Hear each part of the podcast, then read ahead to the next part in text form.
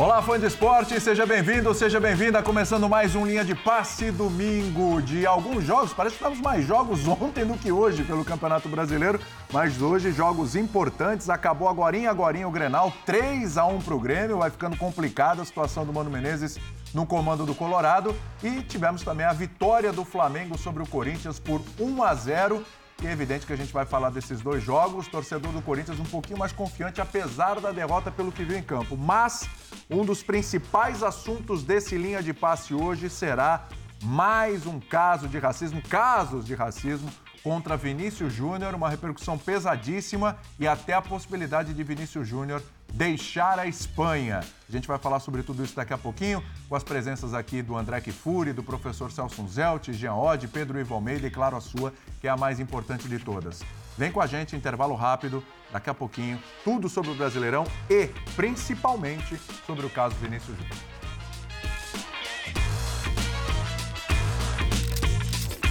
Muito bem, fãs de esportes, de volta aqui com o nosso linha de passe, aqui com o celular e você vai no Instagram, você vai no Twitter, você vai em qualquer lugar, só tem fotos do Vinícius Júnior. É de verdade o principal assunto desse domingo, a gente vai falar sobre isso já já, com tudo o que aconteceu lá na Espanha, com todos os detalhes no jogo para quem não pôde acompanhar a nossa transmissão, com a repercussão, resposta da Federação Espanhola, do Vinícius Júnior, posicionamento do Carlo Ancelotti tem também um boletim gravado pelo nosso Gustavo Hoffman lá, atualizando também a situação envolvendo o que pensa o staff do Vinícius Júnior, o próprio Vinícius Júnior também. Enfim, é uma grande cobertura deste assunto, que é o assunto mais relevante aí desse final de semana e, evidentemente, claro, durante a semana terá desdobramentos. Já já a gente vai falar, vai dar um bom tempo do programa para a gente conversar sobre esse assunto que é importantíssimo, não só para o mundo do futebol, mas para a nossa sociedade. A gente tem que debater isso profundamente, profundamente. Já já todos os detalhes. Fique com a gente, tá? A gente começa o programa falando do Grenal, a vitória do Grêmio, 3 a 1 jogando em casa, com mais um golaço do Luizito. Estou falando mais um golaço, porque durante a semana ele já tinha feito um golaço é, no jogo contra o Cruzeiro. E o Luizito hoje brilhou novamente, inclusive participando de assistências. Mas me impressiona, viu, André Kfouri, porque o, o Internacional, a dificuldade que o Internacional tem para fazer, fazer um gol é inversamente proporcional à facilidade que tem para levar gols. É, é incrível. É, esses são os indícios. Boa noite, William, boa noite a todos. Uma ótima noite a todos os nossos amigos e amigas e uma excelente semana desde já. Esses são os sinais de, de, de uma equipe que passa por muitos problemas e a gente deve ter creio eu, ainda durante o andamento do nosso programa, a informação que acabou o período do Mano Menezes no Internacional. Não é exagero pensar isso, né? Não, não. A gente porque... não está fomentando não, nada de absurdo. Não, não, claro. É claro que não. É longe, de, longe da nossa ideia passar esse tipo de impressão, mas Lógico. o que se dizia era que talvez até com uma vitória, a depender da atuação do Inter, o Mano não ficaria, né? Então, se você perde como perdeu, levando o terceiro gol com um jogador a mais, no momento em que você se abria no segundo tempo para tentar fazer alguma coisa. Chegou perto até de fazer, mas acabou levando um gol num contra-ataque e, e, perde dessa maneira. Eu acredito que o Internacional hoje e o Mano Menezes vão se despedir mutuamente e o Mano vai estar aí é, de volta no mercado e o Inter vai estar, evidentemente, com um problema para resolver. É, para como seguir com essa temporada com outra comissão técnica. É o que nós temos é, aqui no Brasil como algo normal. Agora, o Inter não fazia um jogo ruim até levar o golaço do, é. do Soares. Bola era, na travessão. Era uma partida equilibrada, o Inter competia. É, o Inter, por exemplo, é, dá para dizer alguma coisa, não merecia terminar o primeiro tempo em desvantagem pela atuação. Mas o futebol nem sempre né, conjuga as duas coisas, né, o que se faz no campo e o que a quantidade de bolas que entram ou não entram. E o Inter, é, muito fragilizado depois do gol, evidentemente, é, se viu diante de uma montanha para subir, no estádio mais hostil para ele, com um time que se encheu de personalidade, porque tem esse atacante uruguaio disputando o segundo grenal da vida dele. Ele faz um gol que abre o placar e é esse gol que ele faz.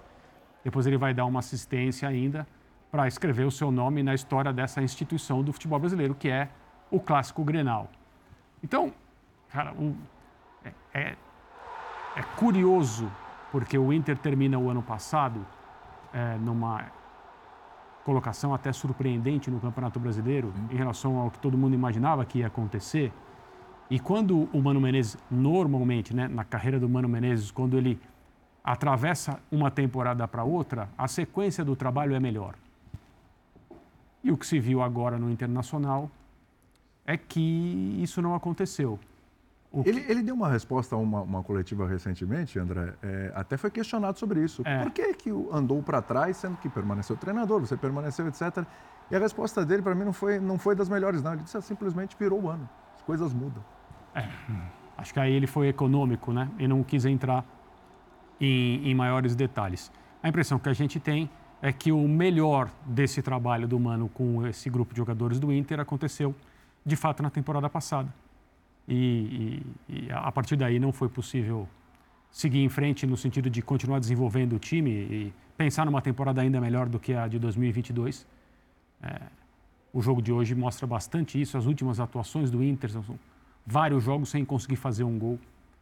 E, e mesmo tendo até o momento em que passou a perder o jogo de hoje, uma atuação sólida, digamos, num lugar difícil de jogar e numa situação evidentemente muito difícil num clássico sem, é, sem a perspectiva do que ia acontecer com a sua comissão técnica, dependendo do resultado. É, a gente tem as imagens aí, é bom lembrar, ou trazer a informação para quem não acompanhou. O Grêmio ainda jogou boa parte, ou quase todo o segundo tempo, praticamente, sem Sim, um jogador é. ali, é. o, o Kahneman, né? Com um jogador a menos, o Kahneman expulso, levando o segundo amarelo. Sete minutos. Corretamente expulso. Corretamente expulso. Aliás, o Kahneman recordista em cartões nessa temporada. Tava, tava fazendo questão desde cedo. É, tava buscando, tava buscando. Ô Pedro, você consegue imaginar, já que o André levantou essa bola, e é um fato, você consegue imaginar? O Inter tem jogo pela Libertadores nesse meio de semana. Você uhum. consegue imaginar o Mano Menezes no banco nesse jogo? William, boa noite a você, boa André, noite. Jean, Celso, ao Fã de Esporte e o Fã de Esporte que acompanha a gente, assim como a gente está acostumado ao futebol brasileiro, né? É, tudo que às vezes parece muito óbvio, a gente pode acabar sendo surpreendido.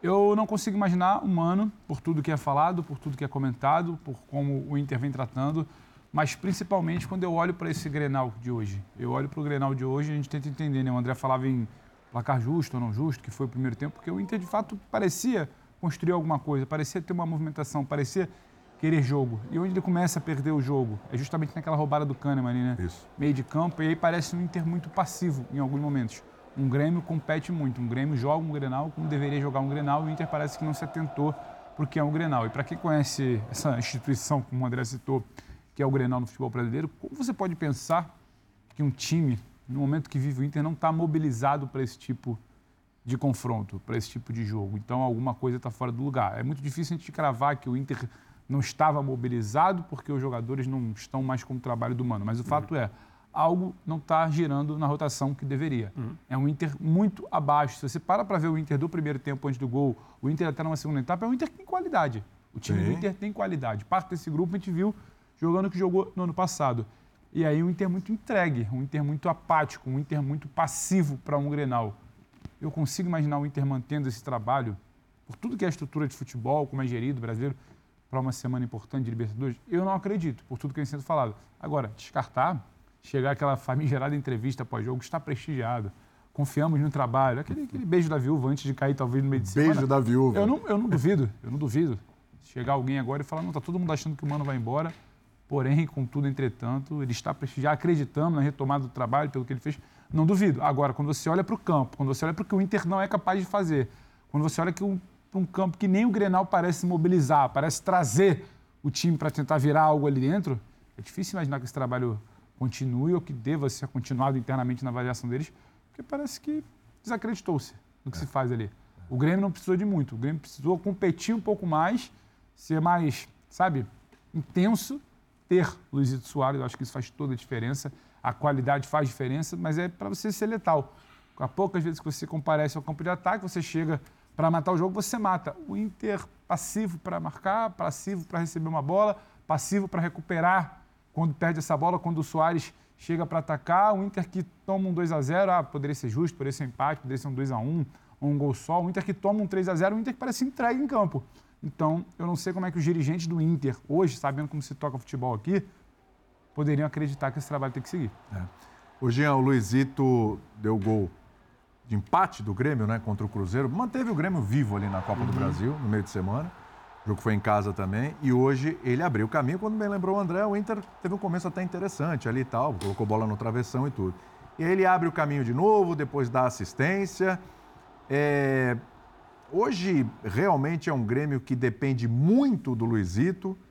Ou você viu alguma coisa além no jogo de hoje que pode abrir caminhos aí para esse Renato que está de olho em reforços aí para Júlio? Uhum. Boa noite, boa noite, William, boa noite, companheiros. Boa noite, Ian. Eu acho que depende demais, demais do Luizito. Eu acho que mais uma vez o Grêmio encontra um gol no momento em que estava mal no jogo. O Inter era melhor do que o Grêmio até o momento do golaço do Soares. E foi a mesma coisa contra o Cruzeiro. O Cruzeiro estava melhor, estava bem melhor do que o Grêmio é, no momento em que o Soares faz o gol. Então, assim, esse é, esse é o peso, essa é a diferença que faz você ter um jogador desse nível. Porque às vezes o jogador desse nível ele muda o andamento da partida. Não vou nem dizer que no jogo de hoje o gol do Soares foi o gol do Soares a mudar o andamento da partida, porque eu não acho.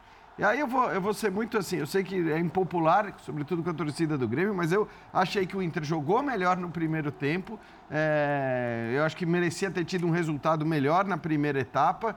É claro que num Grenal, acima de tudo, se olha única e exclusivamente para o resultado.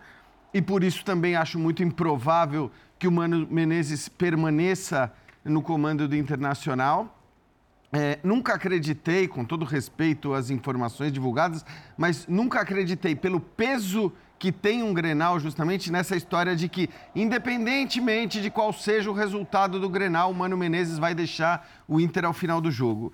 Até mesmo pelo peso que tem um Grenal, é. se ele vai é, na Arena do Grêmio, mete 3 a 0 né? Vence com facilidade, vence jogando bem, quem ia ser maluco de trocar o técnico? Então, não, não, não, é, não é possível, pelo que a gente conhece do Grenal, acreditar que o Mano Menezes sairia de qualquer maneira. Mas depois de um 3 a 1 mesmo que jogando bem boa parte do jogo, e aí eu acho que, assim, é, é claro que o jogar bem eu estou me referindo ao, ao, volume ofensivo, à quantidade de chances criadas e não as entregas que o Inter proporcionou, proporcionou ao Grêmio, oferecendo praticamente alguns gols, né? inclusive o do segundo tempo já com uma superioridade numérica. Acho até que os números né, que você vai ver agora, evidentemente, são números muito favoráveis ao Inter, exceção feita ao placar. É, isso acaba meio mascarado pelo que a gente teve no segundo tempo, né? que foi o Inter jogando toda a segunda etapa com um jogador a mais. Então, isso, obviamente, reforça é, a, a, esses números, reforça essa justificativa. Mas antes mesmo disso, eu acho que o Inter vinha jogando bem. Então, eu acho que a demissão do Mano, a saída do Mano, né, seja ele se demitindo ou sendo, sendo demitido, ela, ela pode se justificar muito mais pelo que a gente viu neste ano, de maneira geral, né, pelo contexto todo e pela queda de produção sobretudo na comparação com o que foi o ano passado, do que especificamente pela atuação no jogo de hoje. E provavelmente nem o torcedor do Inter vai concordar comigo, porque a raiva nesses momentos é, tão é. grande. Aí é o lado passional, né? O ódio é. é tão grande que acho que. Né, é, mas é, mas assim, eu entendo a, a, de, o desejo de que ele não seja mais o técnico do Internacional, mas acho que este desejo é muito mais justificável pelo ano de 2023 do que pela atuação do jogo de hoje. É. E aí, prof, porque tem outro lado da moeda. O Renato Gaúcho não estava ali na corda bamba, mas ele vem sendo muito questionado, porque os resultados do Grêmio, o desempenho do Grêmio não tem sido muito bom. Um Grêmio que tomou de quatro do Palmeiras, foi um atropelo para o Palmeiras aqui em São Paulo. Um Grêmio que não foi bem contra o Cruzeiro, teve muito, a gente falou muito do Luizito, três chutes no gol, um gol inclusive um golaço, e três chutes do Luizito e tal, de, porque de onde vem ele arremata, né? É um negócio impressionante. É, mas é um Renato muito questionado. Vamos lá, quantas vidas ganhou o Renato no joguinho depois desse 3 a 1 hoje, hein? Tudo bem, prof? Tudo bem, William, companheiros, fãs do esporte. Eu acho que não muitas. Acho que a vitória de hoje tem a ver mais com o efeito Grenal. Né? O Grêmio hoje jogou o Grenal, o Inter não. É isso. No primeiro tempo, aquelas estatísticas que todo mundo dá, especificamente no Grenal, tinha que ter um item lá chamado divididas. E no item divididas, o Grêmio teve muito mais alma que o Internacional. Não é o tipo de coisa que a gente projete para o resto do campeonato. Não tem Grenal toda hora. Claro. Então, Mas talvez tenha que ter um pouco desse espírito do Grenal a todo momento. Quando falta mas, um pouquinho de qualidade, talvez esse espírito prevaleça em alguns Mas momentos. o mais normal é que o Grêmio tenha atuações, ou, ou atuações, nem atuações, né? Resultados menos brilhantes do que um 3 a 1 num Grenal. Isso apaga qualquer coisa. Concordo que o Mano não caiu por hoje, né? O Mano deve cair, e aí não é uma especulação, porque a gente está trabalhando em cima de coisas. A coletiva pós-derrota para o América Mineiro na Copa do Brasil, o próprio Mano falou isso. Estamos no, no- no fundo do poço e aqui é uma sobrevida e vou conversar com o pessoal. Isso saiu da boca dele, do próprio técnico. A gente não está falando de, de Sim, coisa que sim. saiu da boca da diretoria ou de especulação da imprensa. O próprio Mano antecipou a possibilidade da sua saída. Se não sair agora, sai daqui a pouco. O trabalho, me parece, não, não terá continuidade. Acho que não deve ter continuidade e não é por causa de um Grenal. É por causa de cinco partidas seguidas com derrota sem marcar um único gol. O Internacional passa de 450 minutos de uma falta de efetividade que mais uma vez se apresentou hoje. O Internacional não consegue fazer o gol quando estava 0 a 0 não consegue fazer o gol quando perdia por 1 a 0 não consegue fazer o gol quando perdia por 2 a 0 e quando tinha um homem a mais durante grande parte do jogo e vai fazer o seu gol de honra, é Já tá verdade. três, né? Aí ficou um Merecido pouco gol tarde, de né? honra. Ficou um mas pouco tarde. Justamente com aquele homem que começou tudo, né? Era o Johnny da bola do travessão fazendo o gol de cabeça do fim. Então é claro que em noite de vitória em Grenal, os gremistas querem mais é comemorar e os colorados querem mais é subir do planeta Terra. Mas que nem tanto ao céu, nem tanto à terra, sabe? Eu acho que o que o time do Renato apresentou hoje não foi muito mais do que ele vem apresentando. Passou muito pelo Soares, e sorte de quem tem um Soares, né? Ele faz um gol de futebol eh, disputado no primeiro mundo no nível de clubes, esse gol que ele fez hoje, com um movimento, tirar três marcadores e acertar conscientemente o chute que ele acertou, Sim. e que não é uma exceção, acertou no meio da semana, e teve um outro no meio da semana também que ia ser um golaço. Então é um jogador fantástico, é um jogador que sobra. Então é mérito do Grêmio também ter um jogador assim. Agora seria legal que o Renato tivesse os pés no chão. Não ouvi a coletiva do Renato, não sei o que ele É, está falando. inclusive, só título de informação, o Mano ainda não falou também, não sei nem se vai falar. é Demorou vai uma ser. hora depois do jogo com o América. Da outra vez, hoje, imagina. vai ou- demorar ou, ele- duas. Ou talvez ele nem fale.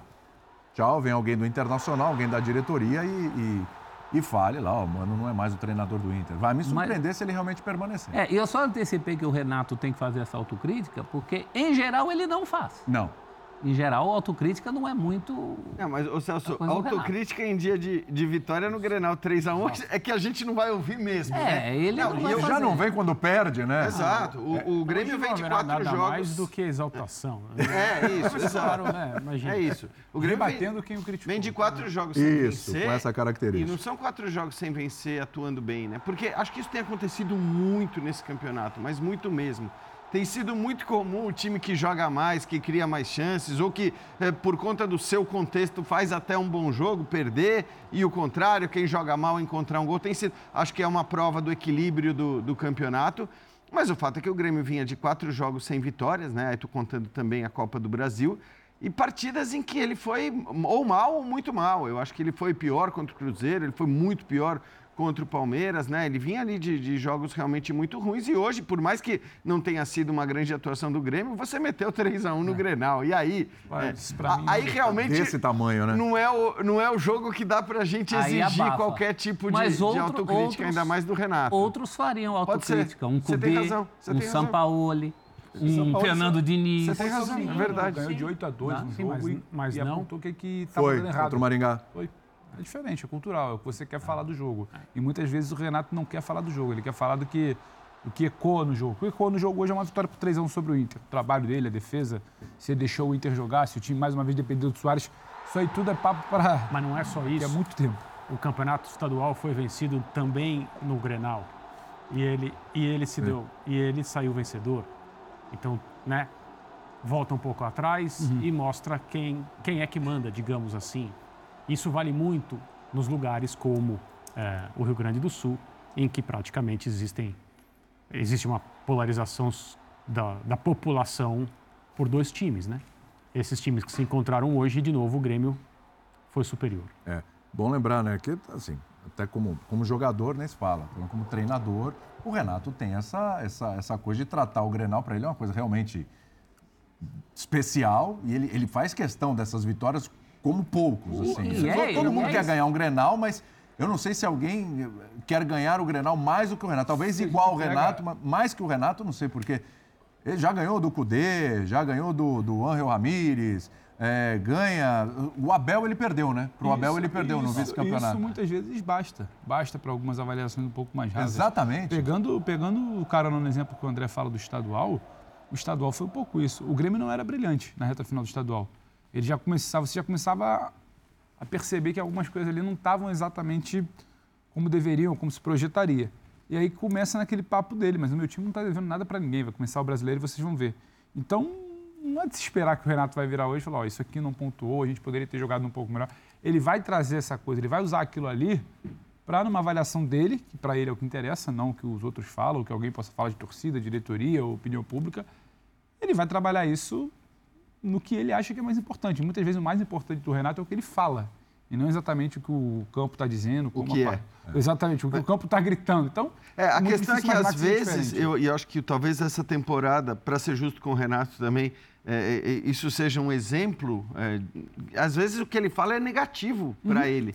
Porque o falar Ele é refém do. da- da Naquele do momento, daquela frase Exato. que o, o Grêmio estava no nível dos melhores times do Brasil, É, que não devia nada a ninguém, estadual. evidentemente colocou sobre ele uma pressão e uma cobrança que nem é justa, porque eu acho que as declarações mais recentes, é, é, sobretudo essas pedindo o jogador de beirada com velocidade, e tal, elas, elas fazem sentido, elas são, elas são mais corretas do ponto Porque elas de vista. contradizem o que ele falou ali atrás, É Isso, né? elas- Logo ali elas são mais atrás. corretas tecnicamente e, e- e talvez ele pudesse já no- na, na- na vitória e no título estadual ter dito, ó, legal, agora vamos com calma, porque assim, na comparação com outros elencos ou com outros times, a gente ainda tem algumas carências e vamos tentar suprir dentro das nossas possibilidades. O presidente do Grêmio esteve com a gente recentemente e acho que hum, é um presidente muito coerente, muito consciente da situação que o Grêmio vive, o que pode e o que não pode fazer.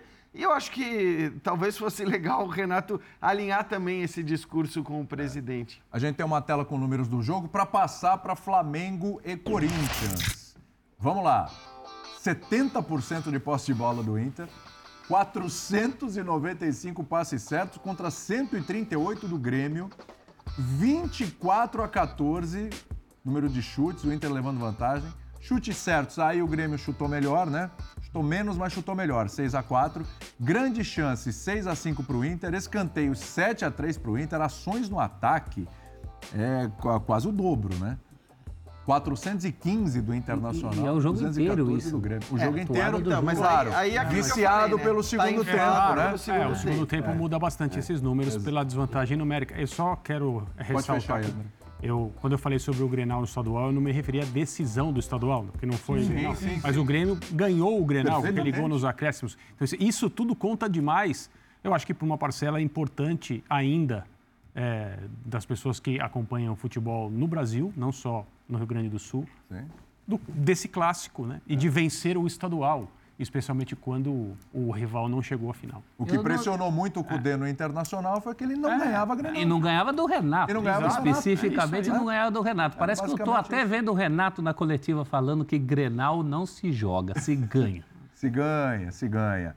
Vamos falar agora de Flamengo 1, Corinthians 0. Curioso, né? O Mano pode ficar disponível aí no mercado. Muito corintiano queria o Mano, mas justo hoje, me parece, prof, que o Luxemburgo deu sinal de vida aí nesse time do Corinthians, hein? O time- A derrota veio, mais uma, porém não foi uma derrota igual para o Atlético Mineiro, não, hein?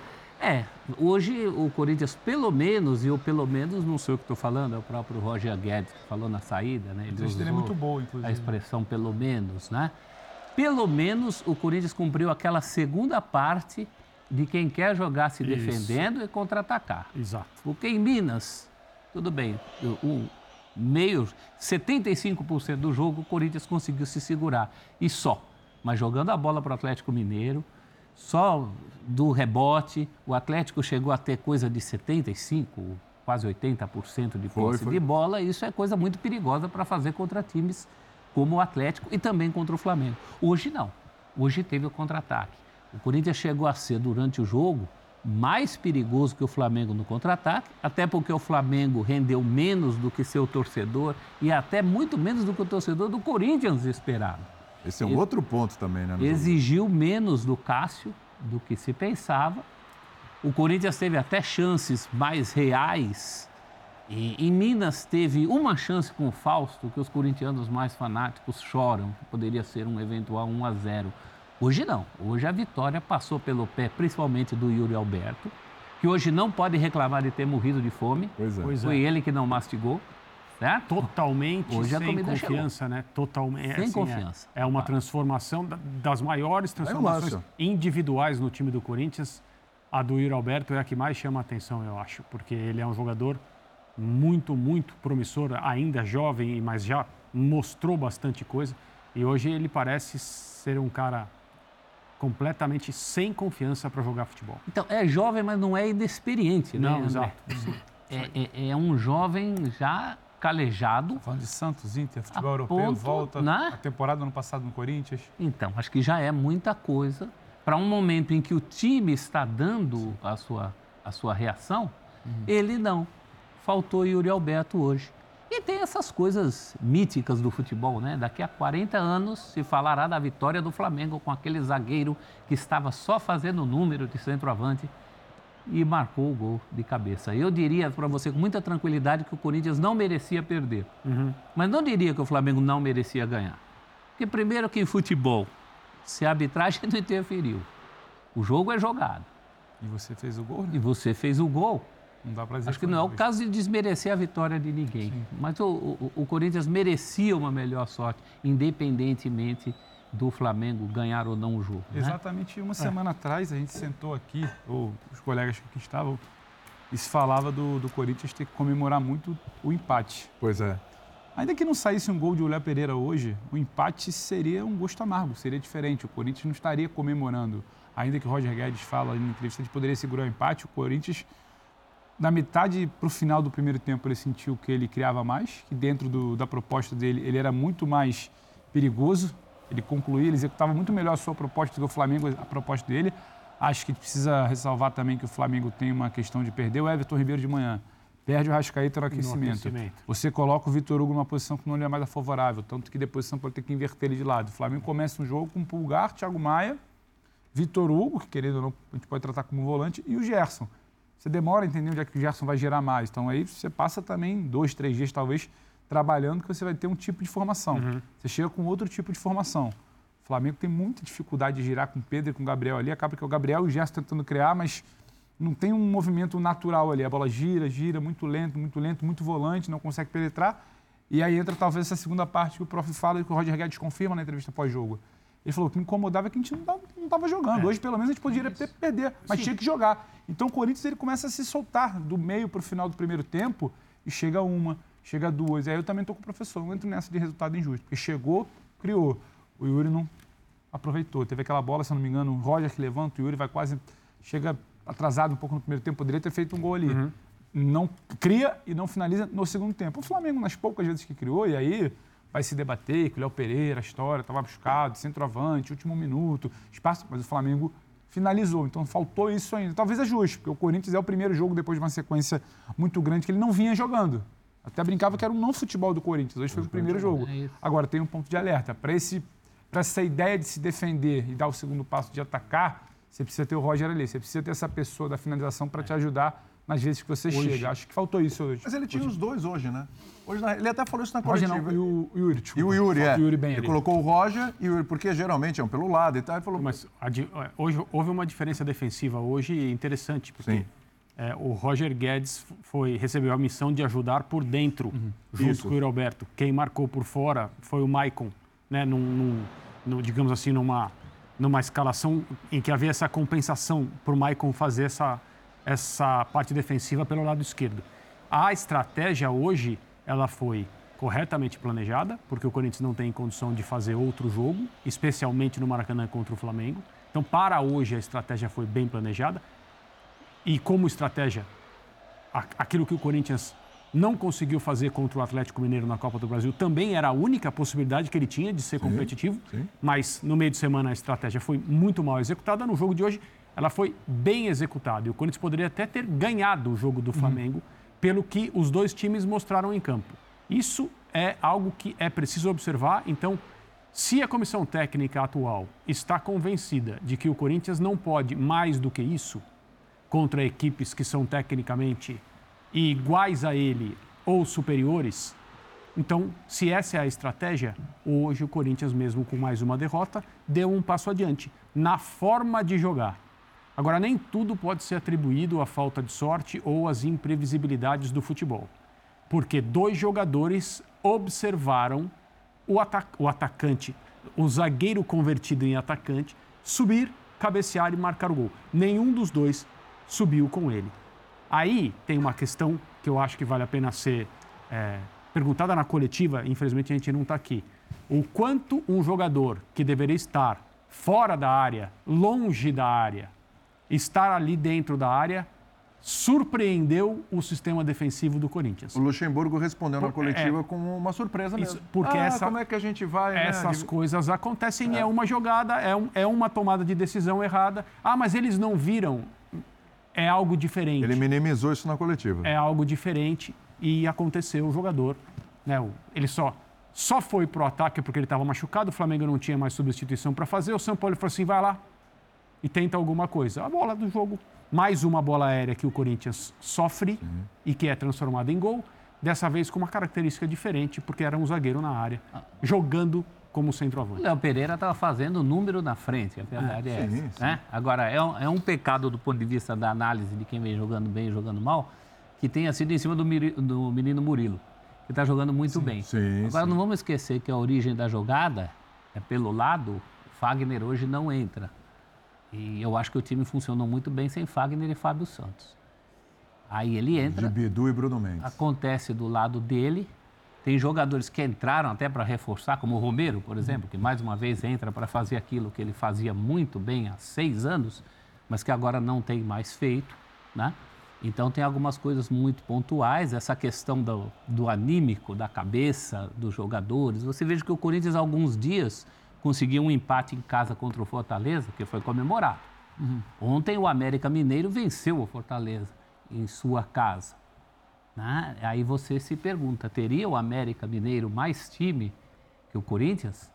Ou mais coragem? Um momento em que tenha um pouco Quando a gente fala em time, a gente está falando time no sentido coletivo, preparado, etc. Ou a gente está falando de peças? Porque se você pegar nome por nome, o Corinthians vai levar vantagem. Peças não tem, time Agora, sim. como time, Time, como sim. time, O hoje América, funciona como é, um organismo, apesar de ser o último colocado. Não, Sim. não sei se é o último. Mas já venceu. já- o- o- é uma Já- posição muito enganosa. Mas a- América. é exatamente Vendeu isso, caro, falando derrota. e é Também mesmo. acho. E é mesmo. A, po- a posição, o A- o América, quando ficou, se não me engano, algumas rodadas ali na lanterna, era tranquilo afirmar que não era, estava longe de ser o pior futebol do Brasil, estava longe de ser um dos cinco piores Tu é que futebol tá do dando Brasil. sinais já disso. Tá começando Exato. a se recuperar. Interessante. Mas como time, assim, o Corinthians foi muito melhor hoje, acho que não se discute. As alterações do Vanderlei foram alterações corretas, até olhando para o que tinha acontecido contra o Atlético. Não falo só das mudanças nas laterais, a volta do Adson, acho que é, tudo fez sentido. O Até Corinthians... o Paulinho de volante melhorou. O hein? Paulinho jogou, o Paulinho- foi Paulinho muito hoje criticado. jogou- exato, E ele manteve, ele manteve É, a o escolha do outro jogo em que o Paulinho foi muito criticado, ele manteve e o Paulinho melhorou. Então, Verdade. assim, aí a gente tem que realmente, de novo, olhar para o jogo e não para o placar apenas para fazer. Eu acho que assim, a gente sempre tem meio que a função de tentar fazer o que você, como presidente do clube, o que você tiraria desse, desse confronto? E eu acho que assim, se eu sou presidente do Corinthians e vejo ah, o, o desempenho do Corinthians hoje, eu ficaria, não vou dizer otimista, porque a, a tabela ainda é dura, os confrontos são duros, mas é, é um jogo que te dá alguma esperança, porque você está enfrentando é, o melhor elenco do Brasil, embora nesse jogo muito desfalcado. E aí, para virar de lado, se eu sou dirigente do Flamengo, eu mais uma vez me preocupo com o que está acontecendo com o Flamengo, que não consegue ter é, um jogo sem pelo menos três ou quatro desfalques na sequência. É um negócio impressionante, assim. Lembra do jogo contra o Bahia? É uma coisa. E, e acho que assim. Cinco alterações, todas É, por então, questão física, bom, segundo o São Paulo. Isso aí, eu não engulo Segundo muito isso, contudo, porque a gente tinha nas justificativas ali o desgaste. Alguém pediu para sair por desgaste. Melhor que alguém, eu nem lembro quem tinha pedido para sair por desgaste, mas assim, você naquele jogo manteve o Arrascaeta 90 minutos. E depois, de, e depois E- diz que isso contribuiu para da semana. Pois é, e eu, e eu me lembro de ter falado antes do jogo contra o Bahia, a gente estava discutindo no ESPN FC, Isso era eu falando o seguinte, a gente estava discutindo a escalação, a formação titular do Flamengo, que deveria o Flamengo ter contra o Bahia. Que era para o sábado, né? Isso. Tinha- E eu falei, cara, será que de fato o Arrascaeta vai ser titular? Porque ele é tão importante, ele faz tanta diferença nesse time do Flamengo, que se você sabe que você vai ter um jogo no meio de semana em que você vai querer contar com o Arrascaeta, se possível, os 90 minutos, que era o caso do jogo contra o Fluminense, eu duvido que o Arrascaeta jogue os 90 minutos contra o Bahia. Então, talvez ele nem comece jogando. Muito bem. O Arrascaeta jogou os 90 minutos contra o Bahia. A Arrascaeta jogou contra o Fluminense. O Arrascaeta sentiu e não pôde jogar a partida de hoje contra o Corinthians. Então, tem algumas coisas que, sinceramente, eu, eu não consigo entender, até mesmo do ponto de vista da dosagem. O Flamengo tem tido muitos problemas nesse aspecto, mas muitos problemas mesmo né, na- nas questões físicas. E acho que esse é um motivo de preocupação, porque o Flamengo ainda depende demais da qualidade técnica dos seus jogadores.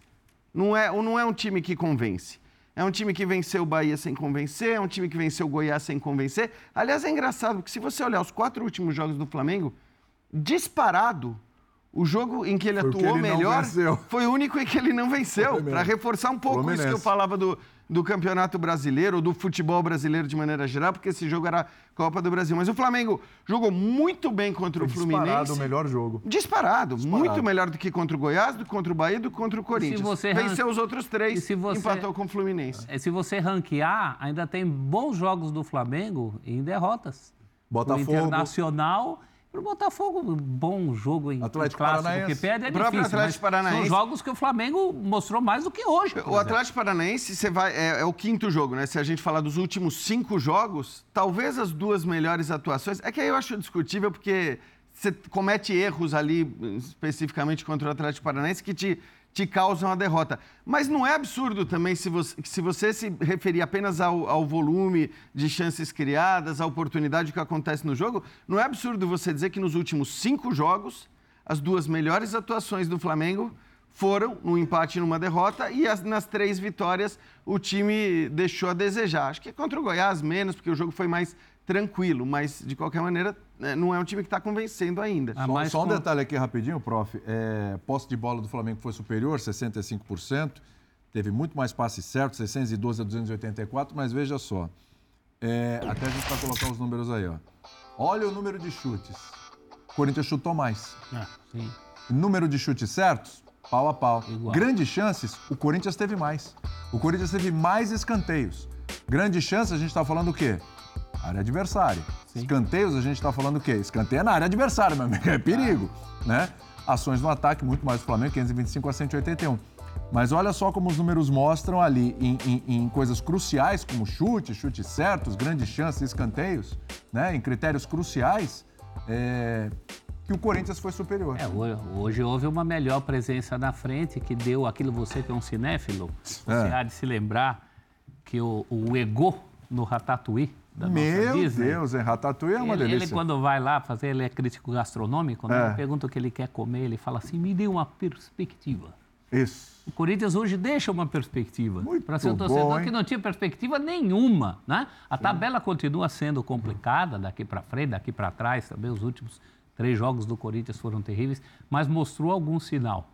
Já o Flamengo entra num, num rame-rame ali, e, e especificamente em função do São Paulo, que é sempre uma figura muito discutida, né? Eu, particularmente, acho ele um dos técnicos geniais à disposição, não só no Brasil nesse momento. No Brasil, então, sobra.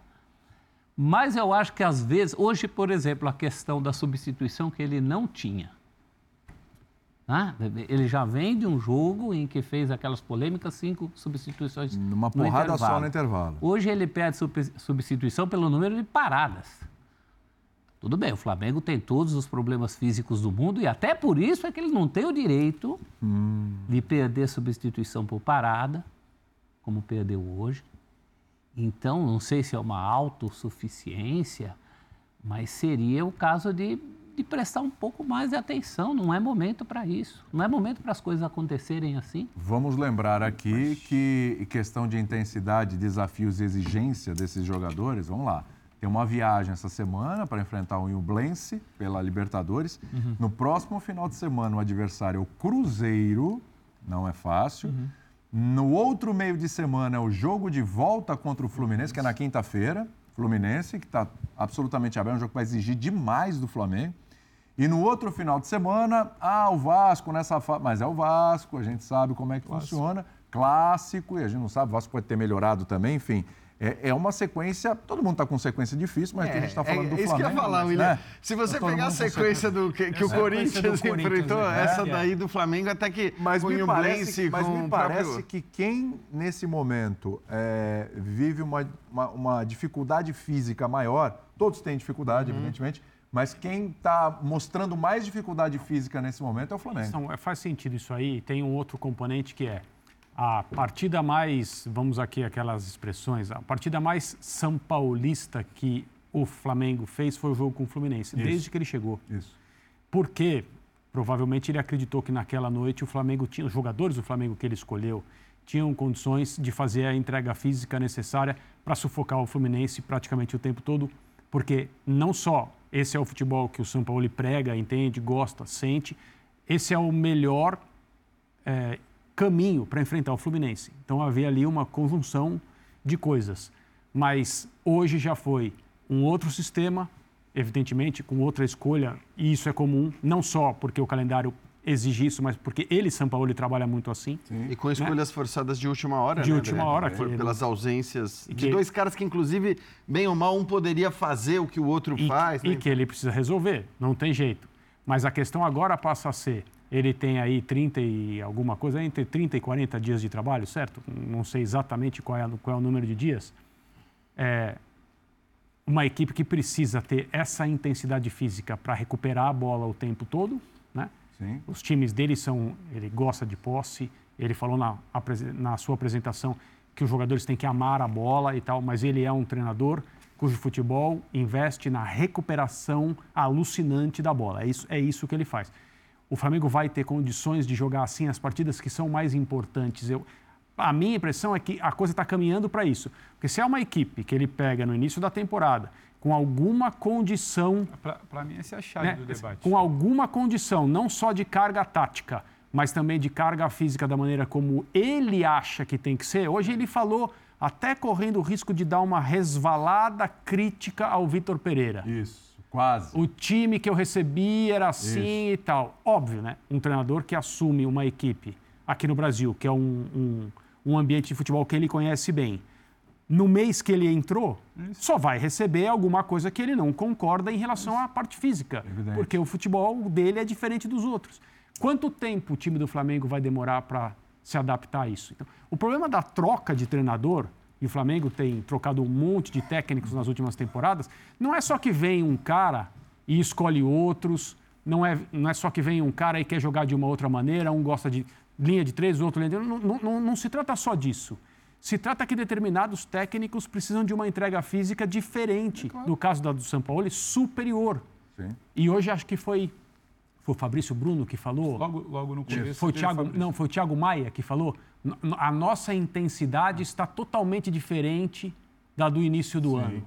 Fabrício, ele sente no início do jogo. Isso, por quê? Eu também achei que era isso. Porque o trabalho está sendo feito para remediar o que então. estava acontecendo e colocar os jogadores em condição de fazer o que ele quer. Ele e Sampaoli. Sim. O preço é, são dois. Sim. O tempo que isso demora e as lesões Sim. no meio do caminho. É, Nós a, estamos vendo tudo isso agora. A gente vai ouvir Mano Menezes e Luxemburgo, só lembrando, ó, agora nove... No, são Paulo, desculpa, 9 e 15 e nada do Mano até agora, tá? Então, nada do Mano Menezes, se ele falar ou algum diretor do Inter falar durante o linha de passe, a gente vai colocar. O que eu falei do Vinícius Júnior é que daqui a pouco a gente vai tratar dessa questão Sim. do Vinícius Júnior na sequência aqui do linha de passe. Agora, São Paulo e Luxemburgo. Vamos lá. Eu recebi meu time de uma forma e a única maneira de modificar a forma é trabalhando. eh, trabajando, trabajando, trabajando. O sea, yo no veo otra forma de mejora de Otimi. Eh, y así mismo, y así mismo ten este tipo de consecuencias. Para mí sería mucho más fácil no trabajar. Eu, eh, para jogar a intensidade que eu pretendo, trabalhar e exigir muito mais. Muito menos, muito mais. A la intensidade que eu pretendo que o time jogue, eh, en, en, este, eh, en esta transição, eh, eh, até que haya uma preparação normal, eh, va a acontecer esto. Eh, aún no tengo forma de que eh, Otimi tenga mi estilo si, si no acontece una preparación excesiva y regular para que genere, y seguramente Otimi va a tener en el desarrollo altos y bajos hasta que logre, hasta que logre una, una cualidad física, técnica, táctica y volitiva que permita un desarrollo normal. Evidentemente, yo llegué aquí porque esto no estaba normal. Entonces, mi obligación es normalizarlo de manera eh, sin límites. O sea, va a ser así. O que eu fico satisfeito hoje é que a equipe foi teve atitude sem a bola e teve atitude de jogar. Então isso é time de futebol. Não adianta ficar eh, torcendo, tentar marcar com o olho. Não, tem que tentar roubar a bola do adversário. Então eu vi hoje a equipe do Corinthians, para mim o melhor jogo sob meu comando, não quero falar para trás, o melhor jogo sob meu comando e mostra que nós estamos no caminho certo. Né? Agora tem uma Libertadores, tem um jogo importante e nós vamos jogar, vamos viajar, preparar bem, para ver o que nós vamos fazer lá. Dependendo do resultado, aí uma decisão para frente a gente vai tomar, dependendo do resultado que nós vamos ter na quarta-feira. E aí vamos ver o que, que vai acontecer, para a gente poder já pensar. Eu acho que essa. O pessoal falou assim, contra o Atlético, né? Eu não gostei do. Quando nós tomamos o primeiro gol, nós arriamos. Né? Teve um jogador que se agachou e nós arriamos. E ali era um jogo de mata-mata. 1 a 0 lá é muito melhor que 2 a 0 então nós arriamos, aí tomamos o segundo gol, ficou meio complicado. Mas não é quer dizer que, que já acabou, mas fica mais difícil. Então a gente vai ver o que, que vai acontecer. É, eu vejo o time no Campeonato Brasileiro, que é um campeonato de é, joga na tua casa, joga na casa do adversário, pontos corridos, o time se recuperando para isso. Agora vamos ver no mata-mata. Eu usei uma palavra que foi atitude. Atitude é fundamental de você tomar atitude na sua vida. Se na tua casa tiver dois banheiros e você ficar na dúvida qual que você vai, você vai fazer nas calças. Tem que tomar atitude de você ir no banheiro. Se fizer nas calças, você nunca mais vai errar. Mas você tem que tomar atitude. Né? Então eu acho que é, é, é, o time teve atitude, sem a bola, com a bola. E uma coisa que foi muito importante, eu falei para eles, rapaz, é, a parte mental é fundamental. Você está bem preparado mentalmente para o jogo de futebol. Quando está bem preparado mentalmente, a parte física entra, a parte técnica entra, a parte tática entra, né? Esse aí é o suco de Vanderlei Luxemburgo, né? Essa história da atitude com este exemplo. Esse exemplo do Vanderlei Luxemburgo não é novo, para quem não conhece, não é novo. Ele já falou isso várias vezes em outros Em momentos, lá na década de situações. 90, etc. Exato. Perguntas do tipo, é, você teve dúvida sobre qual jogador colocar naquela circunstância? Ah, se eu tiver, se eu tiver dois banheiros em casa e ficar com dúvida, eu faço nas calças. É isso. É o Vanderlei Luxemburgo, que, aliás, hoje, antes da gente ir para o intervalo, ele foi. O repórter perguntou para ele por que Bruno Mendes e Bidu?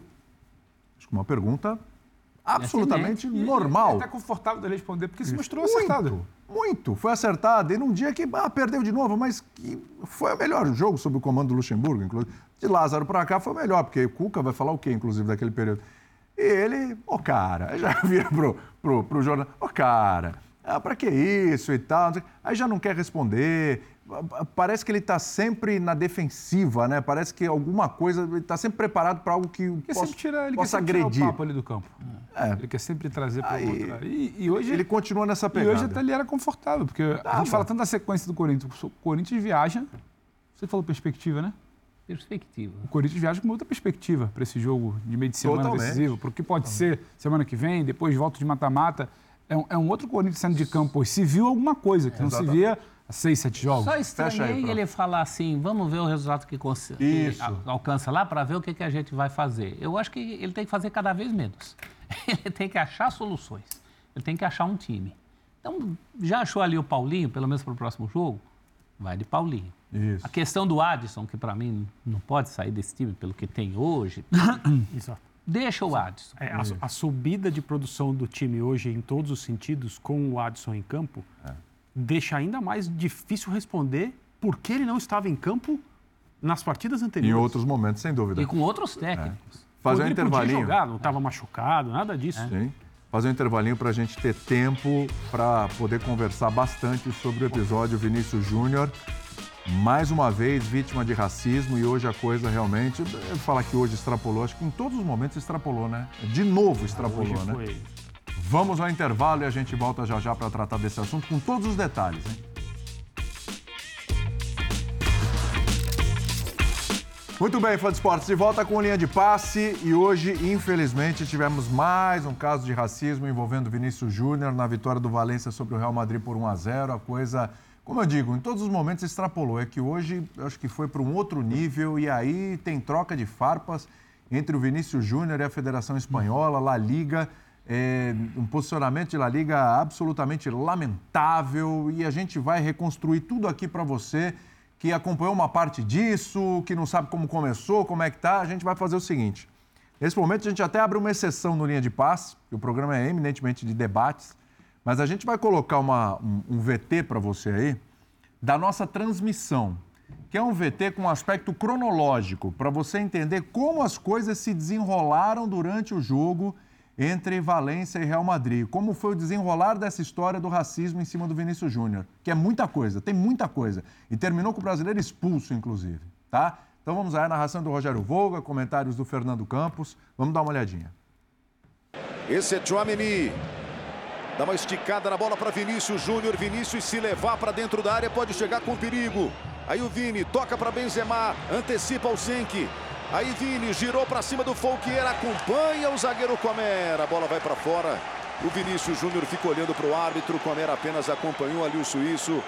Está reclamando ali de uma falta, de um. De uma jogada ali do Folquier para cima dele, ó. Olha aí. Depois o Comer é quem chega, né? Ele ficou reclamando por último de um empurrão do Comer ali, o Vini, Vini Malvadeza. Me pareceu lance de jogo ali para cima do Vinícius ou foi falta do Comer? Se ele tivesse que marcar alguma coisa, teria que marcar o pênalti ali, Fernando. Olha, lance de jogo, mas eu escutei mais uma vez gritos racistas da torcida, vindo da torcida da- do Valência Isso é para o inadmissível. Vinícius Júnior. Inadmissível. Inadmissível. Isso é- Inadmissível.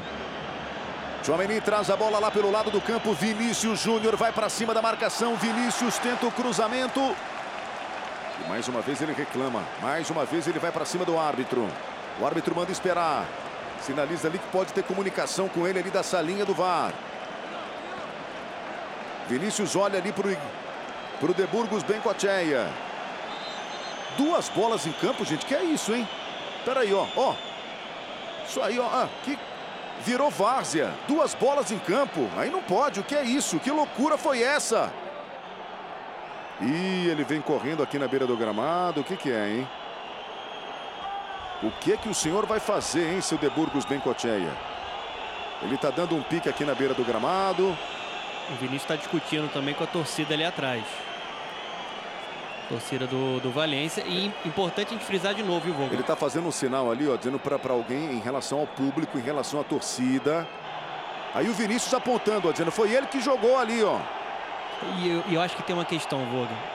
Deu para escutar claramente a torcida do Valência, não todos, alguns do estádio, gritando mono para ele. Mais uma vez, infelizmente, atos racistas, gritos racistas que o Vinícius Júnior tem que conviver.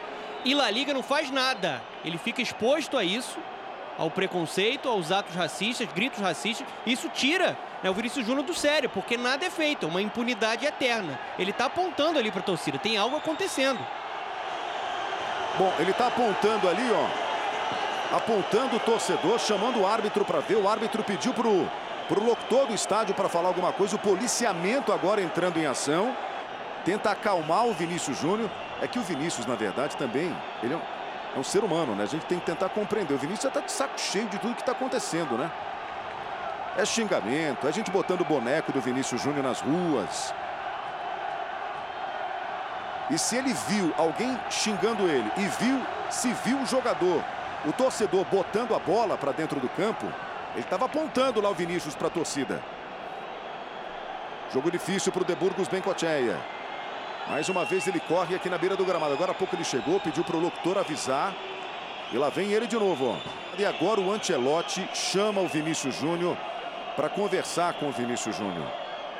Quase 30 minutos do segundo tempo. A voz do Ancelotti para acalmar o Vinícius.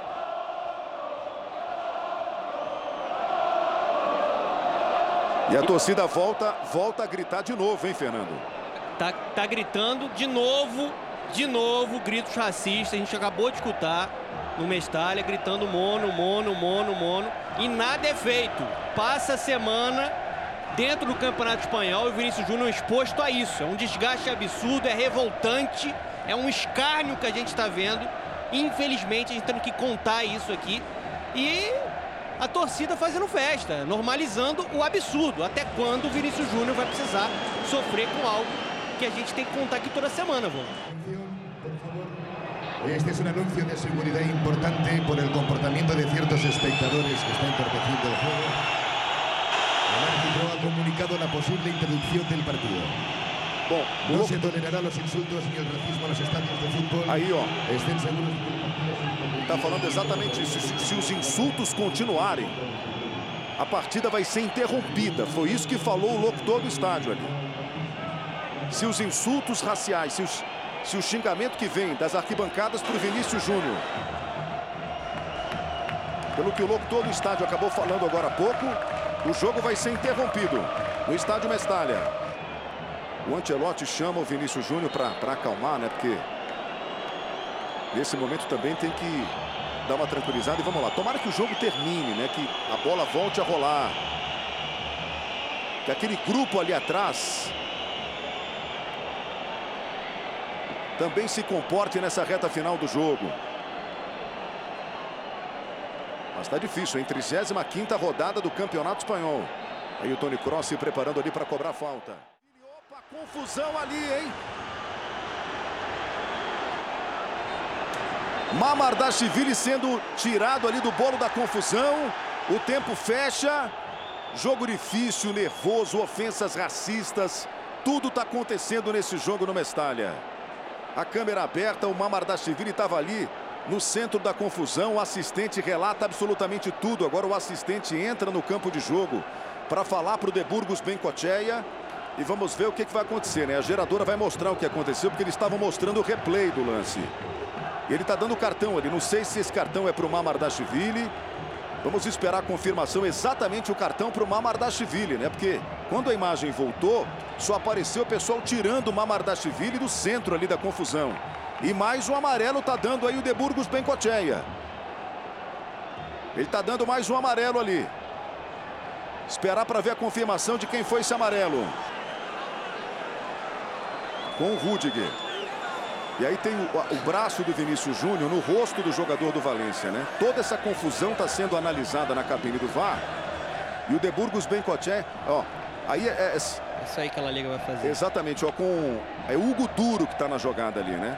É, vai expulsar o Vinícius Júnior, depois do Vinícius Júnior de novo ter sofrido com gritos racistas, está completamente fora de si, com razão, está revoltado, já saiu completamente do jogo, ele está estressado, La Liga não faz nada e como prêmio provavelmente vai ser expulso. Ele de fato merece a expulsão se a gente for analisar friamente o lance, porque ele agride por ali. Mas a punição vai ser para quem sofreu o racismo. Vamos ver se a La Liga vai fazer alguma coisa contra os racistas, né? Que a gente não está vendo isso acontecer. Bom, ele sinaliza ali o, que ele foi lá no monitor. Vamos ver o que, que vai fazer o Ben Bencocheia.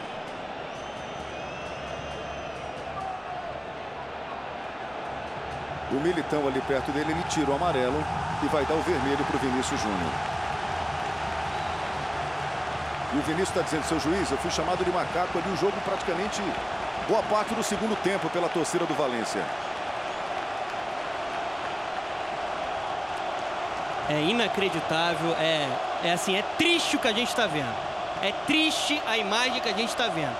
Era para a gente estar falando sobre esporte, a gente está contando aqui mais uma vez é, um caso de racismo contra o Vinícius Júnior, que naturalmente está completamente estressado, tiraram o Vinícius Júnior do jogo, começaram a gritar mono, mono, mono, chamá-lo de macaco.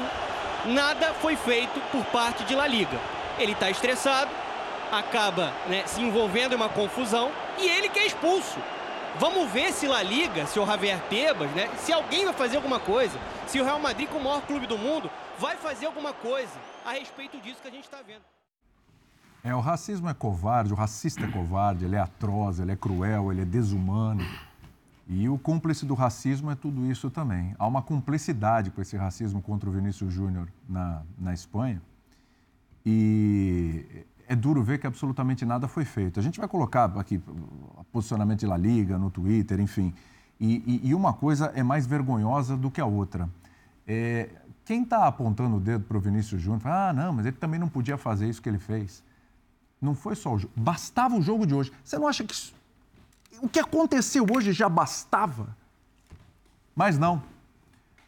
Foi contra o Mallorca, uhum. foi contra o Atlético de Madrid, foi o episódio do boneco do Vinícius Júnior aparecer enforcado lá. Uma coisa que nos remete a, a, a momentos assim. Eu ia até falar que o mundo andou para trás. Eu não sei se o mundo andou para trás, não. Acho que o racismo continua aí, de alguma forma, embaixo do tapete em alguns lugares. Mas está aí, está forte, está forte. Isso, essa é a comprovação. Não é que o mundo andou para trás, talvez ele nunca tenha andado para frente nesse, nesse aspecto, porque ainda é muito forte, ainda é muito forte. E é, uma, e é, e é assim, é, é, dolorido, é doído de ver é, esse tipo de coisa. E realmente o que aconteceu hoje bastava. Mas olha só o quanto esse menino, esse menino, está aturando, sofrendo, é de uma resiliência, de uma perseverança. Eu já falei aqui, só a resposta dentro de campo já não basta mais, porque tem momentos, ah, não, vou responder dentro de campo e calar todo mundo. Não, não, não, não, não, não, não. É mais o campo que tem que responder com relação a isso, não. A gente tem o posicionamento do Vinícius Júnior, inclusive, no, no, Instagram. E eu vou abrir aqui para os companheiros também debaterem, conversarem. Vamos lá, vamos dar uma olhadinha o que disse o Vinícius Júnior, porque está chegando no limite, né? Não foi a primeira vez, nem a segunda, nem a terceira. O racismo é o normal La Liga. Ele tem razão, hein? A competição acha normal, a federação também. E os adversários incentivam. Lamento muito. O campeonato que já foi de Ronaldinho, Ronaldo, Cristiano e Messi, hoje é dos racistas. Uma nação linda que me acolheu e que amo, mas que aceitou exportar a imagem para o mundo de um país racista. Lamento pelos espanhóis que não concordam, mas hoje no Brasil a Espanha é conhecida como um país de racistas. É verdade. E infelizmente, por tudo o que acontece a cada semana, não tenho como defender. Eu concordo. Mas eu sou forte e vou até o fim contra os racistas. Preste atenção nesse trecho no fim. Mesmo que longe daqui. Olha o que o presidente da Liga falou, o senhor Javier Tebas, num, do, num dos depoimentos mais ridículos, um dos maiores. O, o, o Fernando Donan falou sobre escárnio, né? Este depoimento é um escárnio de quem comanda a Liga. É a cumplicidade com o racismo. Já que aqueles que deveriam não te explicam o que ela liga, pode, o que ela liga pode fazer nos casos de racismo, Tentamos nós explicarmos, mas você não se apresentou em nenhuma das datas acordadas que você mesmo solicitou. Antes de criticar e injuriar La Liga, é necessário se informar adequadamente, Vinícius Júnior. Então, assim, o, o, André falou sobre isso no começo do programa, né? Foi lá puxar a orelha do Vinícius Júnior depois de tudo que aconteceu hoje. E aí vem a resposta do Vinícius Júnior. Mais uma vez, em vez de criticar racistas, o presidente da La Liga aparece nas redes sociais para me atacar. Por mais que você fale e finja não ler, a imagem do seu campeonato está abalada. Veja as respostas dos seus posts e tenha uma surpresa. É de uma personalidade, hein? Omitir-se só faz com que você se iguale a racistas. Não sou seu amigo para conversar sobre racismo. Quero ações e punições. Hashtag não me comove. Simplesmente espetacular o posicionamento Exatamente. do Vinícius Júnior. André? Sim, o posicionamento dele desde a época do Bailavini, e já faz meses, hein? Antes da Copa do Mundo. Até serviu, naquele momento, né, vésperas de um clássico com o Atlético de Madrid, para que vários jogadores de futebol brasileiros, estrangeiros, da, que jogam na Espanha, que atuam fora, se unissem a ele, mandassem mensagens, como o Mbappé fez hoje. O Mbappé escreveu: estamos com você e tudo Isso. mais e tal. Agora, a hashtag não resolveu o problema, não serviu nem para aliviar o problema. E o que se faz ou o que não se faz é, de maneira estrutural no futebol espanhol é a origem disso tudo. hoje foi uma ocasião clássica para que a coisa fosse tratada de maneira exemplar e estabelecesse de uma maneira cristalina quem está do lado certo e quem está do lado errado desse problema. Então, a, a Liga não faz absolutamente nada. Se alguém imaginasse que fará nesse caso, ou algum dia fará alguma providência, o tweet do seu comandante, do seu executivo, é a prova aprovada. O senhor Javier Tebas tratou o Vinícius Júnior como um moleque, como um menino insolente, que está falando bobagem em mídia social. Recebeu uma resposta bem à altura, que deve ser aplaudida pela coragem de se posicionar e pela, pela coragem de rebater alguém que é uma autoridade do futebol na Espanha, mas que evidentemente não está interessada em resolver esse problema. Mas eu dizia, a ocasião era uma ocasião clássica. Por quê? O que diz a FIFA, o que diz a UEFA, o que dizem as entidades a respeito desse tipo de situação? Por Jogo... enquanto, nada. Não, não. De, de maneira teórica sobre ah. como fazer. Qual é o protocolo? Jogo paralisado. Existem três etapas. O árbitro para, depois o sistema de som avisa e se continuar o jogo é paralisado. Hoje era uma situação absolutamente evidente, porque dá para ouvir, não, não é uma pessoa, não são dez. É um estádio. É, e aí não, também não é o estádio inteiro. Mas é boa Mas parte. é o, é o número suficiente de pessoas para dizer que houve uma manifestação pública racista contra o Vinícius Júnior. Mono, mono, mono, não há dúvida. Não há questão de interpretação, de tradução, nada disso. Hoje, esse jogo não tinha que ter continuado. E aí eu preciso dizer, minha opinião pessoal, o Real Madrid faz pouco ou nada para proteger Concordo o Vinícius. Concordo com você, está certíssimo. E os companheiros do Vinícius também. Porque, isso eu venho dizendo há bastante tempo, eu vou repetir aqui, não é um argumento é, justo, porque não são os jogadores de futebol mundo afora que têm que resolver isso. Mas sem uma atitude deles, eu não creio que a situação vai ser resolvida. Então, hoje, os companheiros do Vinícius Júnior, que estavam em campo e que estavam no banco, deveriam ter se retirado do gramado. E acabou. No dia em que um clube, e ainda mais um clube como o Real Madrid. O clube, né? Ocasião perfeita por uma circunstância que não tem nada a ver. O campeonato está decidido. O Real Madrid não, não, tem, não, te, não deveria ter preocupação competitiva com esse jogo. Porque eh, nada disso é tão importante quanto o que claro. nós estamos discutindo. Mas alguém fala assim, não, os pontos, o WO e tal. Hoje era para o time do Real Madrid sair do gramado, ir para o vestiário, não voltar mais, estabelecer-se do lado certo da história, apoiar o seu jogador e dar um exemplo que o mundo inteiro saberia, que o mundo inteiro conheceria e que boa parte do mundo aplaudiria. Infelizmente, isso não aconteceu e nós vamos lidar, acho que nos próximos dias, com essa situação claríssima. Não há dúvida, não há interpretações.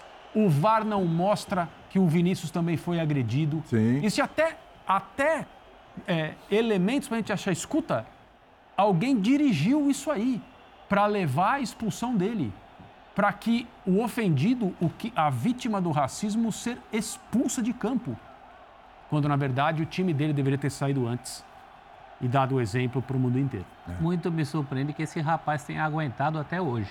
É. O tempo que isso está acontecendo, né, no, no trabalho dele, do dia a dia. Hoje o que aconteceu foi um caso explícito de racismo coletivo. Não foi o estádio inteiro, mas é coletivo. É. O racismo já é chocante quando é de uma pessoa para outra. Agora, eu acho que é o caso mais explícito que nós tivemos até agora no futebol, dentro dessa, dessa sequência que o André colocou, né? O árbitro interromper, o alto-falante avisar. É um caso explícito de racismo coletivo e perdeu-se uma oportunidade. Claro que a gente sabe até pela, pelas, pelas ideias do, do presidente da Liga, né? Que talvez ele não tenha tanto interesse assim em debelar o racismo, mas ficou muito claro que se perdeu uma oportunidade. Uhum. Hoje foi uma oportunidade de ouro. Em vez de chamar o rapaz de moleque, devia fazer um meia-culpa sobre isso. Agora, é grande parte de um país, é grande parte do mundo, na verdade. Basta a gente ir agora em redes sociais aí.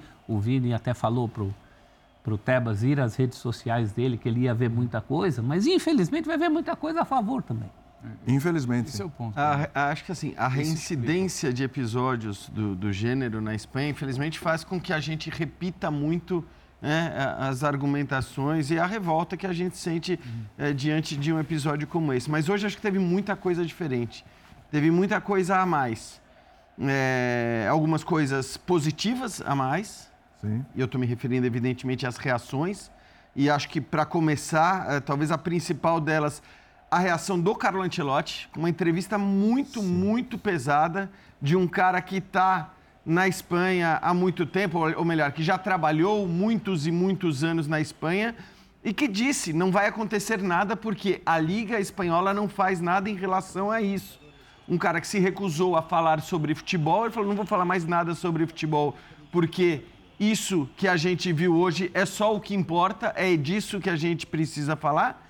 A reação do Vinícius, perfeita, né? E acho que a mais contundente de Mentira, todas, mentira, desde que tudo começou a acontecer. Ele nunca foi tão forte, ele nunca foi tão pesado na, na, na- na manifestação depois de tantos episódios de racismo que ele sofreu. Eu torço sinceramente, eu torço sinceramente, sei que isso não é simples, mas eu torço sinceramente para que ele chegue o final dessa temporada e diga: eu quero jogar na Inglaterra. Eu quero ir embora da Espanha. Não dá para continuar atuando no futebol espanhol. Claro que o principal prejudicado disso tudo seria o Real Madrid. Mas como disse o André, o Real Madrid praticamente não faz nada, praticamente não fez nada. E a gente pode até discutir, ah, os jogadores deveriam fazer, ah, o Ancelotti deveria ter feito antes, mas quando a própria instituição, quando o próprio clube não faz absolutamente nada, até mesmo para que os seus funcionários se sintam protegidos e se sintam defendendo a causa que eles julgam justa defender com o apoio do seu clube, evidentemente o clube também tem a responsabilidade. O Javier Tebas não precisa dizer muito. Basta ver as ideias desse cara para a vida, as ideias desse cara para o mundo, o que ele pensa sobre o ser humano, sobre as pessoas. Esse é o presidente da Liga Espanhola. Essa liga que vive talvez a maior crise institucional da sua história, porque é uma liga que a gente até esquece, e tem que esquecer mesmo, ou tem que deixar em segundo plano, o caso Negreira, né? o caso da, da- da- da- corrupção de arbitragem, das investigações a respeito de, de- de- de corrupção na arbitragem, de, de interesses eh, escusos de um time ou de outro, e aí o Real Madrid ficou brigando. Ali o Real Madrid entrou com tudo Foi. para discutir ali o caso Negreira e a culpa ou não do Barcelona, ele entrou com tudo. Na questão do Vinícius, ele não entrou.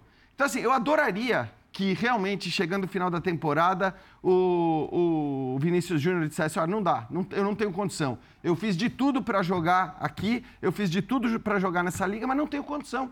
E eu vou embora. E eu vou embora. E vai para a Premier League. Porque é diferente sim, tá? Porque não adianta dizer que é tudo igual em todas as ligas eh, da Europa. Infelizmente, a gente tem realmente muitas ligas em que acontecem coisas parecidas com o que a gente tem visto com Vinícius na Espanha. Mas o ponto que chegou especificamente com Vinícius Júnior e especificamente no futebol espanhol, sinceramente, da, da reincidência, eu não me lembro de ter visto. E só mais uma coisinha, que é uma coisa nova também que aconteceu, é isso que o André citou. A edição do VAR para culpar o Vinícius.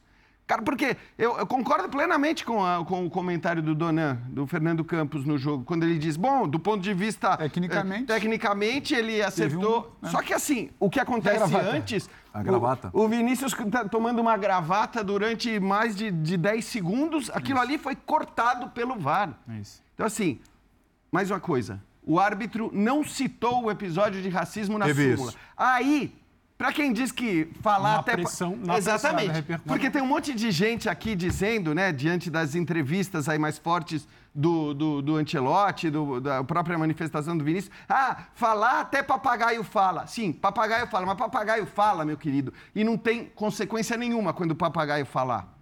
Na hora que um técnico do tamanho do Carlo Ancelotti fala o que falou, evidentemente isso tem consequência.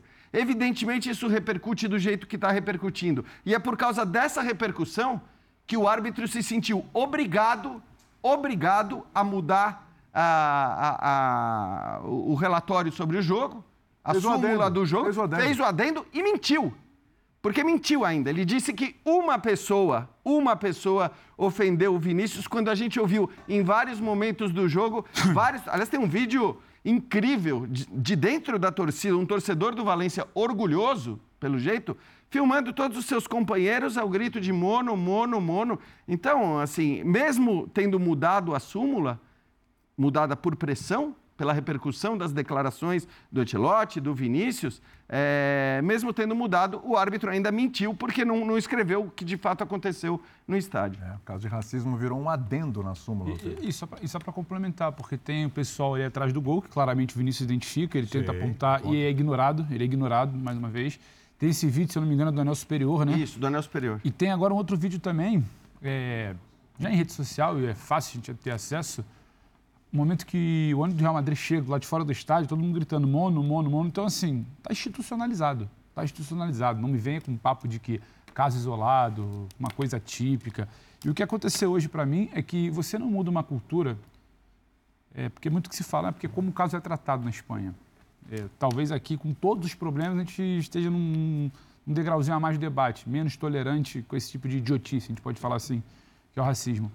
Mas acho que você não muda essa cultura sem uma ruptura. Você não vai mudar é, uma, com uma nota, você não vai mudar com uma entrevista do Vinícius na zona mista. Então, e eu acho que é um momento de ruptura. E acho que hoje pode acabar sendo ali, vamos riscar o chão. Porque ainda que não tenha sido, não tenha sido parado o jogo, ninguém tenha se retirado, há uma reação muito forte. Porque além dessa edição do VAC, eu acho que ela é criminosa. Ela é criminosa, tanto quanto o racismo, que ela induz para apontar para dizer que o culpado de tudo é o Vini. O Vini é tratado como culpado, como na verdade ele é a grande vítima há muito tempo. E hoje institucionalizou-se que La Liga não gosta de Vinícius. É. Vinícius não é bem visto em La Liga. Isso. O racismo Sim. contra o Vinícius para a La Liga é nada, é menor. O então, importante é a agenda é e se alguma agenda. Você está arranjando filigrana para dizer que é. em algum momento o, o Vinícius não é bem-vindo em La Liga. Hoje foi institucionalizado isso através do post da figura que o Jean já citou, Isso. quem é a figura do Escatológico. Então, assim, hoje está institucionalizado. La Liga, se precisar, vai até o fim para prejudicar o Vinícius. Então, acho que agora o chão vai ser riscado. Vinícius hoje subiu o tom muito, muito, muito bem. Subiu muito o tom. Bem. Vinícius hoje abriu guerra. E que bom que abriu muito guerra. Bem. E é um momento de ruptura. Porque você não vai mudar isso com nota oficial, estou com o Vinícius. E se ele vai embora, se ele, se ele vai embora, que vai embora. E a coisa entendeu? começou é a crescer, é. porque hoje você passou a ter. É importante, parece que não, mas quando sai o Mbappé sem ser provocado, é. por decisão dele, e vai. Jogadores já começam também, outras figuras. E aí entra o que o Real Madrid O Rio Ferdinand, inclusive, incitou né, tantos Ótimo. jogadores a se manifestar, entre e eles o Mbappé, o Jean, Neymar. Né, falou, ah, o principal prejudicado vai ser o Real Madrid. Que seja, porque é. se omitiu durante isso, muito é. tempo. Exato, porque, se omitiu durante porque muito perdeu, tempo. Pague por isso também. Muitas oportunidades sim. foram perdidas. A maior de todas foi pelo Real Madrid. Exato. Que tinha tô... que ter abandonado o estádio hoje, entrado no ônibus e, e ido a gente tá embora. Tá falando do Real, André. O Real é, tem exato. tamanho para essa ruptura. tem tamanho para arrumar a confusão que, seja. Né? Ele tem tamanho. E tem, é, aí, em mídia social, é triste, né, a gente falar que nesse tipo de situação acaba se transformando num repositório de detritos e, e coisas mal cheirosas, ainda bem que o celular não, não fede. É, tem gente dizendo, ah, mas o comportamento dele também aumenta o problema. O comportamento dele em campo também instiga. Tá porque ele vai de estádio para estádio. Isso, é, isso foi numa estádia hoje, mas nos estádios espanhóis é assim. Tem sido assim coletivamente falando. Talvez não com tanta força a ponto de se ouvir tão claramente que tinha muita gente gritando mono, mas ele tem sido vítima desse, desse, desse tipo de manifestação que é criminosa em diversos estádios, invariavelmente quando o Real Madrid, óbvio, é visitante. Então tem gente dizendo, ah, mas antes dele isso não acontecia. O Daniel Alves, que está preso, acusado, que está preso acusado de estupro na Espanha. Então não estou citando Daniel Alves como um bom exemplo. Jogaram uma banana para ele, ele pegou a banana e comeu quando jogava no Barcelona. O Eto'o, muito anterior, ah, foi vítima de um caso parecido e esse, esse jogo foi interrompido. Então, assim, não é que ah, o Vinícius contribui para esse clima. Uhum ele Aliás, é a maior André, vítima desse clima. Acho que é importante isso que você está dizendo, porque assim, o que talvez tenha acontecido é que houve uma retroalimentação ali desses episódios com o Vinícius, inclusive pela própria maneira como a sociedade espanhola e a imprensa esportiva espanhola tratou é. É, os casos. Quer dizer, a gente pega o, o, o famoso vídeo do Tilinguito lá. Isso. Cara, aquilo ali é um absurdo. É. E óbvio que no momento em que aquilo se torna um vídeo tantas vezes visualizado e tal, é claro que toda vez que o Vinícius entrar em campo, os episódios racistas em relação ao Vinícius serão os primeiros lembrados pelos torcedores predispostos de alguma maneira a agir daquele jeito. Então, se acontece mais com o Vinícius, não é porque ele tem mais culpa ou menos culpa. Acontece mais porque, inclusive, se divulgou na própria imprensa espanhola esportiva, se divulgou é como se o, o, o Vinícius tivesse culpa do que estava acontecendo. então isso é, é, é importante a gente Só, André, destacar isso. Quando a gente fala que hoje a, a temperatura subiu, André, para te passar, é, hoje todo mundo sai do armário, né? Hoje todo mundo sai do armário, porque ali, ah, mas algo isolado, tinha ninguém. Não. Inúmeras figuras notáveis, porque é isso, é, formar, o tal do formar opinião. O que é o formar opinião? O que é influenciar? O cara lá, o Boçal lá, liga a TV e falou, pô, o cara tá achando o mesmo que eu, então deve estar no caminho certo. Essas pessoas hoje saíram Sim, perdeu-se o constrangimento Não há mais tipo constrangimento. Nenhum. Porque institucionalizou-se. O dirigente máximo de La Liga oficializou, institucionalizou que Vinícius não é, bem-vindo ali. É, é tudo, Tá- tá- tá é fácil tudo, ficar do lado é dos idiotas racismo, nesse caso é ali. racismo e Então, é assim, xenofobia. né? subindo. É xenofobia, porque é um brasileiro. Claro, então, claro. Astro, astro do Real Madrid. Aí se junta tudo, né? Agora, é claro que tem vários interesses, tem interesses comerciais, profissionais. é, ele está buscando o sonho dele. Ele foi muito rápido aqui do futebol brasileiro para o ápice, para o auge, né? Para a elite da elite, que é jogar no Real Madrid, evidente.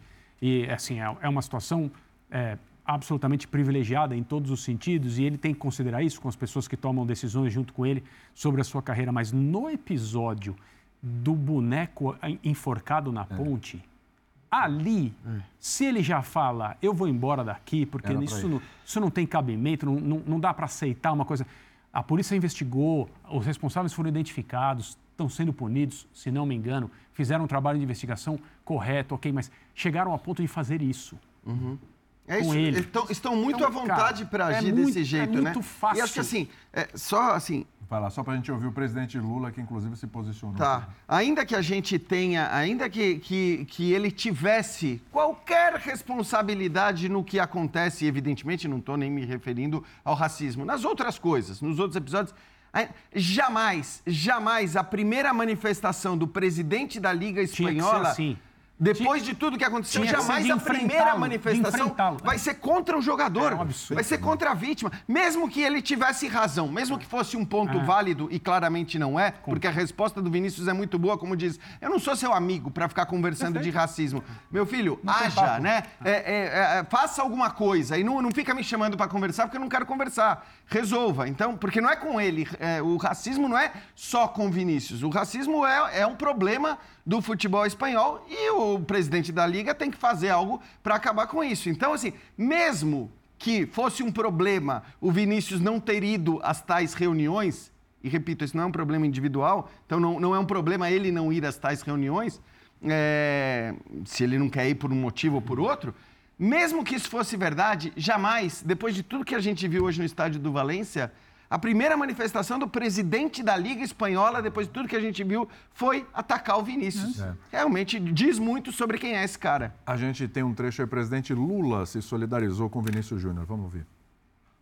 Bem, primeiro, eu queria começar a entrevista fazendo um gesto de solidariedade a um jogador brasileiro, jovem, negro, que joga no Real Madrid, que ontem, num jogo no estádio do Valência, ele foi fortemente atacado, sendo chamado de macaco.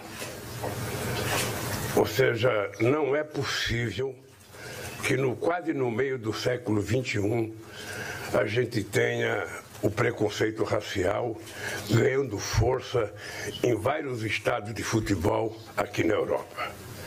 Não é justo que o menino pobre que venceu na vida, que está se transformando possivelmente num dos melhores jogadores do mundo, certamente do Real Madrid ele é o melhor, é ofendido em cada estádio que ele comparece.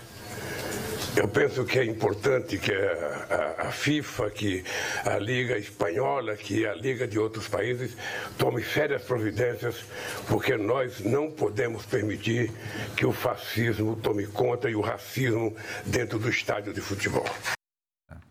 Só para esclarecer, é, o presidente Lula fala sobre ontem, porque ele está em reunião do G7 no Japão. O Japão já virou dia, por isso ele falou ontem, né? Só para a gente esclarecer aqui, questão de fuso horário. É, a gente vai continuar tratando esse assunto na nossa programação. Tem o Sport Center na sequência também, para trazer mais análises, mais informações sobre o fato. Tem a entrevista do Ancelotti tudo. Enfim, por questão de tempo, a gente não conseguiu mostrar tudo, mas tem muito material para a gente repercutir. E vou fechar o programa aqui com uma informação, porque durante o programa a gente falou sobre Mano Menezes, vai cair, não vai cair e tal. Informação do nosso Gustavo Berton, nosso repórter que está por lá. Segundo o diretor executivo do Internacional, William Thomas, não vai ter troca hoje. Hoje. Hoje. Hoje. Ou seja, né? uma hora e meia. Pois é. Esperar acordar. Fim do Linha de Passe tem mais nessa segunda-feira, às 10 da noite. Obrigado, Jean. Um abraço. Valeu, André. Valeu, Obrigado. Pedrão. Boa semana. Valeu, prof. Boa semana para todos nós. Reflexão sempre. Vamos lá.